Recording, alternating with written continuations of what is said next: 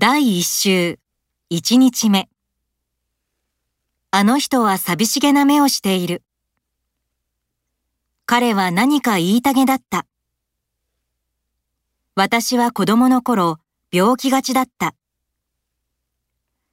最近、彼は仕事を休みがちだ。年を取ると忘れっぽくなる。